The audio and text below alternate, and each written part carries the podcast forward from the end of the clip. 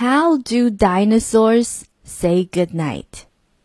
恐龙怎样说晚安？By Jane Yolen, illustrated by Mark Teague. How does a dinosaur say good night when Papa comes in to turn off the light? 当爸爸走进房间关灯时，恐龙会怎样说晚安 ？Does a dinosaur slam his tail and pout? 恐龙会不会乱甩尾巴？而且撅着嘴。Does he throw his teddy bear all about？他会不会到处乱扔泰迪熊？Does a dinosaur stomp his feet on the floor and shout, "I want to hear one book more"？恐龙会不会用脚使劲踩地板， 一边叫着“我就是要再多听一本书 ”？Does a dinosaur roar？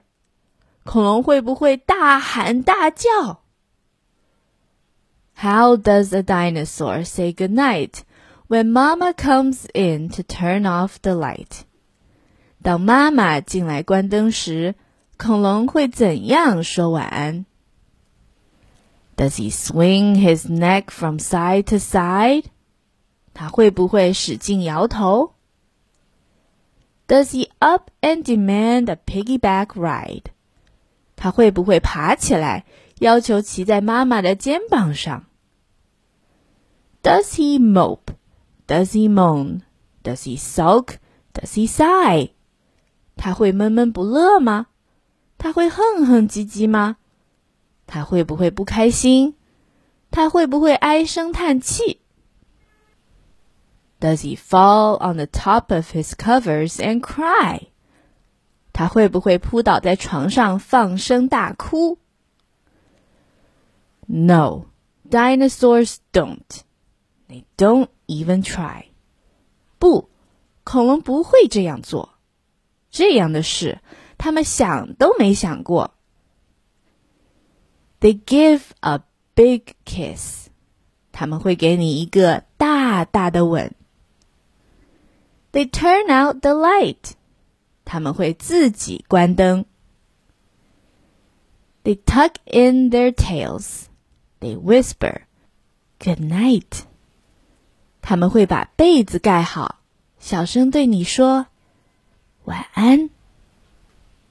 They give a big hug, then give one kiss more. 他们会紧紧拥抱你。再来一个晚安亲亲。Good night，晚安。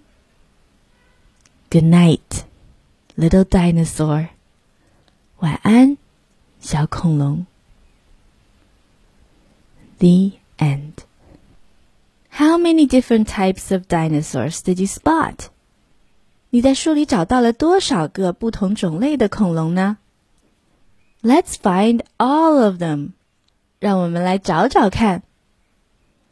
Allosaurus，翼猿龙；Pteranodon，翼龙；Corythosaurus，冠龙；Apatosaurus，雷龙；Dimetrodon，二齿龙 ；Ankylosaurus，甲龙；Trachodon。